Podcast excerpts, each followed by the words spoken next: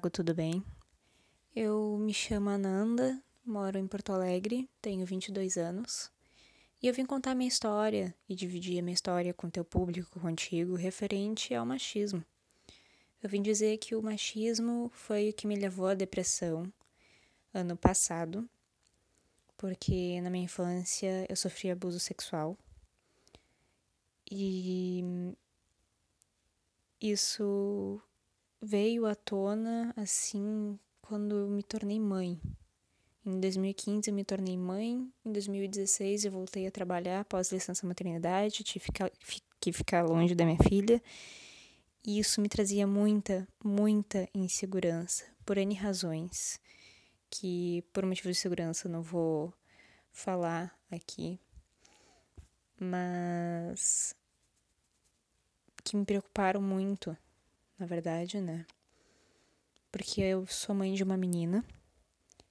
E pelo fato de eu me tornar mãe de uma menina, me deixou. Me deixou isso me deixou extremamente preocupada, neurótica, muito triste. E, e eu, eu ficava neurótica no trabalho, ficava tendo crises de ansiedade, até que eu comecei a consultar com a psicóloga do trabalho e ela decidiu me atender semanalmente. E, e logo em seguida comecei a fazer uso de medicação por orientação dela, por parte da, dela, né, para me mandar para psiquiatra, me orientou para psiquiatra. E a psiquiatra então me, me indicou alguns remédios. Os primeiros remédios não fizeram efeito. Eu não senti nenhum impacto nas primeiras semanas, nem nada. E eu acabei desistindo do remédio, né? Tentei me manter só com a psicoterapia, não funcionou. E em maio de 2016, eu pensei em suicídio com muita frequência, eu queria me matar. E então eu comecei uma nova leva de medicação que eu mantive. E mantive até, sei lá, agosto, setembro de 2016. Em novembro eu tive mais novos problemas porque eu parei de tomar a medicação, porque eu achava que já estava bem e já podia parar. E eu tive problemas no trabalho, porque isso influenciou meu trabalho. Eu tive que me abrir com a minha chefe, porque ela não estava entendendo o que estava acontecendo pra, comigo e para ela, né, ela ia me demitir, eu sou quem sustenta minha filha, então eu tive que, que me abrir com ela. Ela me escutou, ela me acolheu, hoje nós temos uma amizade muito grande e então em novembro comecei uma nova leva de antidepressivos, ansiolíticos e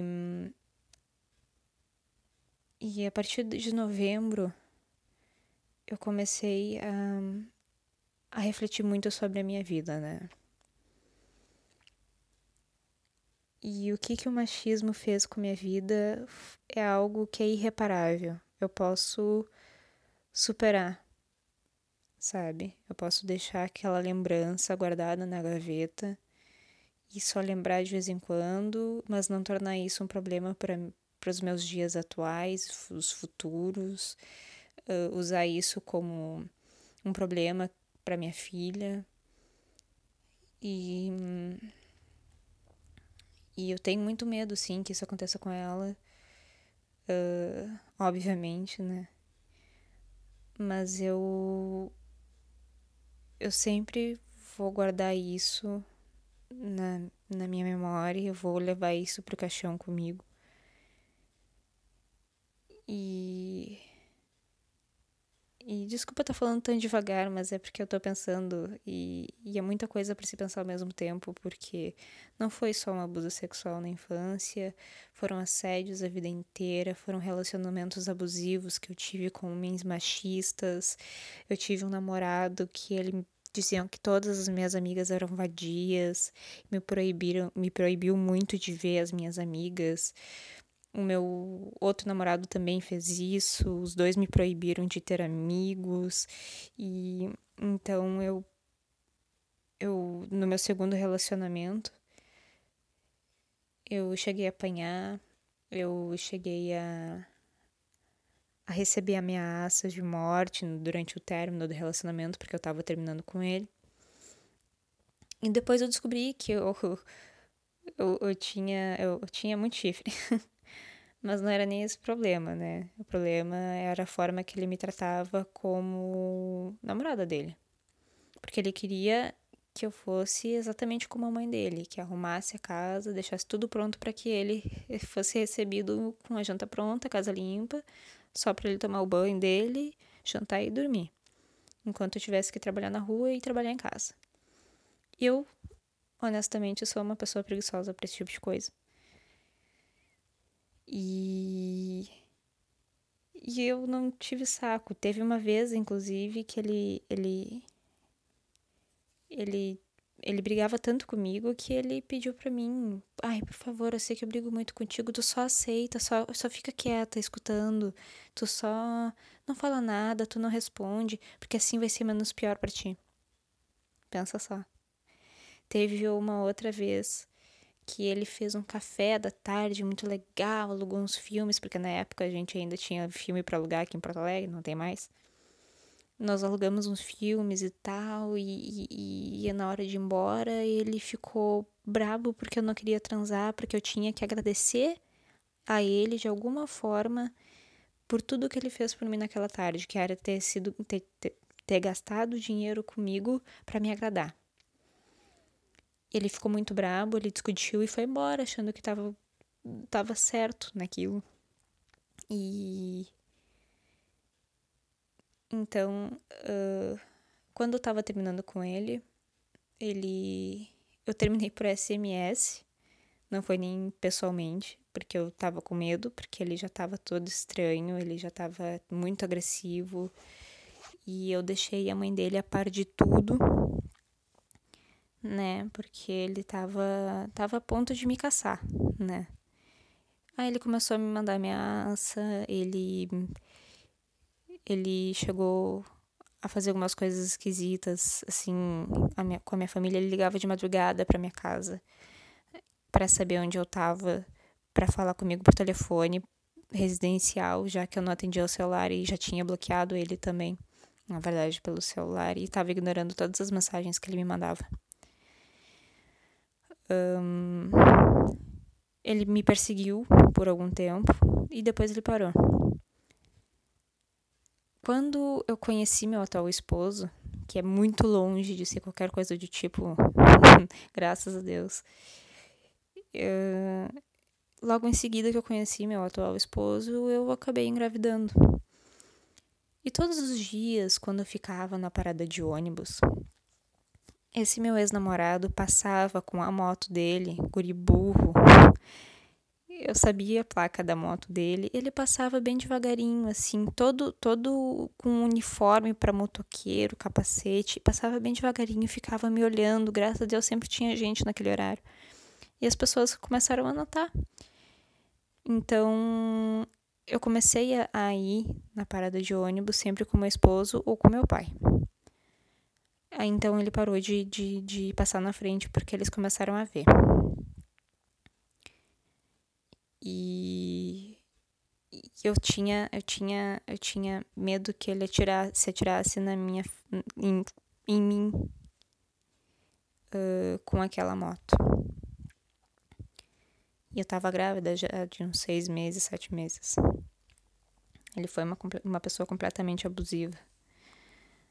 Uh, outras questões são também como no meu trabalho já sofri muito assédio, não por parte dos meus chefes, de forma alguma, ser muito corretos com isso, inclusive eles não gostam, mas por parte dos clientes deles.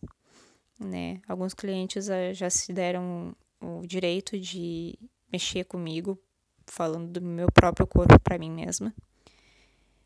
Já algum teve um, um, um, senhor que uma vez passou a mão no meu queixo, uh, pedindo café por favor, minha linda. e, e teve um, uma pessoa, uma pessoa graúda, um homem graúdo, que na época era da instituição, mas, mas ele já se aposentou, pela graça de Nosso Senhor. Uh, ele, ele me conheceu, recém tinha sido promovida para o setor no qual atuo hoje. E eu percebi que toda vez que nós ficávamos sozinhos, ele, ele, ele se abraçava em mim, muito caloroso, muito grudado, e eu não gostava muito. Até que eu tive certeza que era assédio no momento em que ele olhou pro, dos meus pés à minha cabeça, com um olhar de quem queria me comer.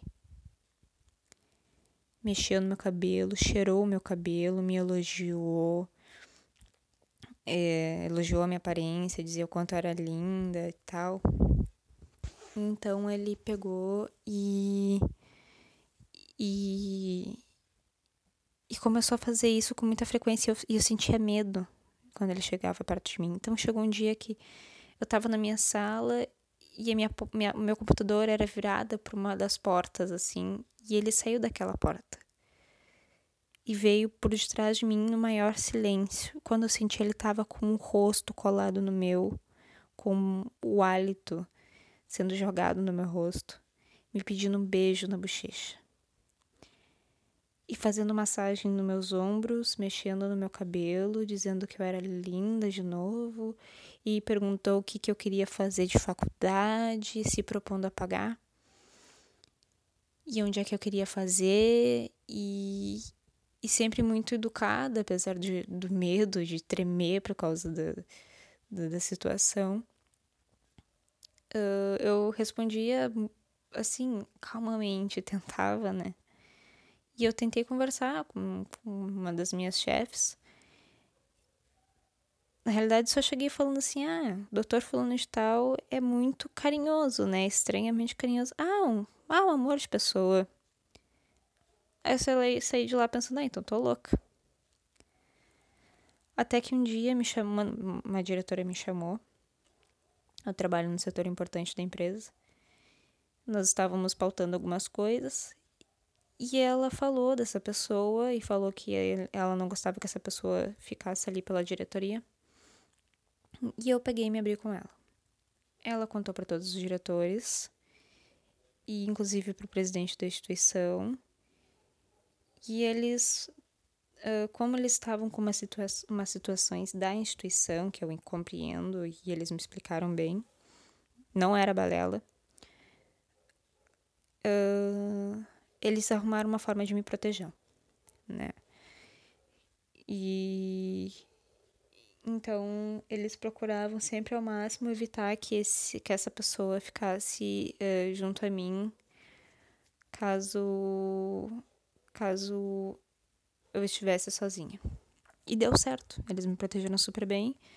Hoje essa pessoa já não frequenta mais o meu ambiente de trabalho.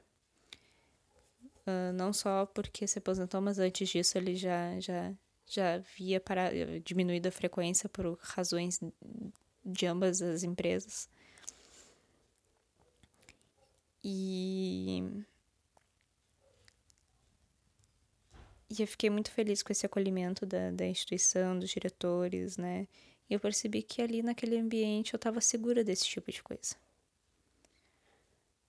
Fora por parte dos clientinhos que, uma hora e outra, tentam sempre alguma coisinha, né? Porque tem um homem que pensa que qualquer tenteada é válida, né? Mesmo que falte respeito com a mulher. Eu tive uma época, em 2013, que eu fazia academia e eu tava com a autoestima lá em cima porque tava dando os resultados, né, com o treino da academia.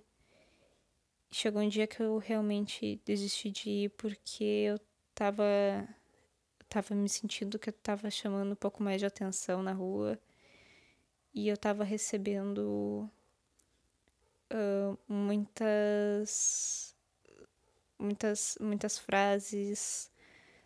Ah, muitas frases. Um, ai, eh, falaram coisas até no pé do meu ouvido, que eu tava andando na rua, como qualquer pessoa normal, e um cara chegou no meu ouvido dizendo que ele queria fazer comigo, sabe?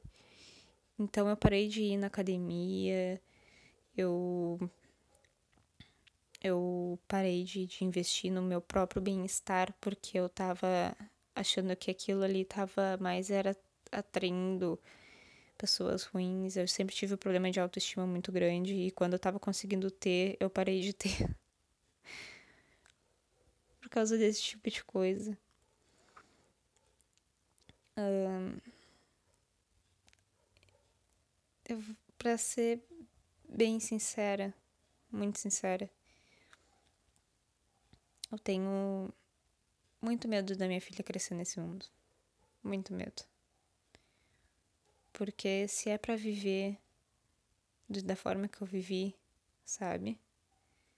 Uh, fugindo de homem, apanhando de homem, uh, sendo abusada, uh, sabe? Tudo o que aconteceu comigo foi, foi tudo um ensopado que gerou um, um, um, uma bela de uma depressão que quase me matou duas vezes. Eu quase me matei duas vezes em um só ano. Claro, tem pessoas que tentam, que tentam várias vezes, mas eu não, eu não, não é justo. Eu só querer viver sendo mulher, sabe? E não poder me sentir bem andando por aí sozinha. Não poder me sentir bem deixando minha filha com alguma pessoa que eu confio, porque tem outra pessoa que eu não confio, porque eu não conheço direito. Uh, não, não poder confiar em todos os homens, porque para mim todos eles são estupradores em potencial. Enfim, é... o machismo estragou minha vida estragou. Mas eu ainda tô tentando não me abalar mais tanto. Tô tentando lutar para que tudo fique bem, da forma que for. Para mim, para minha filha. E com o esposo que eu tenho que muito nos cuida. Graças a Deus. E é isso aí. Essa era o que eu tinha para falar. Muito obrigada, Thiago, por esse por se dispor a, a falar sobre esse assunto. É muito importante e necessário para todas nós, para todos nós. Muito obrigada mesmo. Hey! Been trying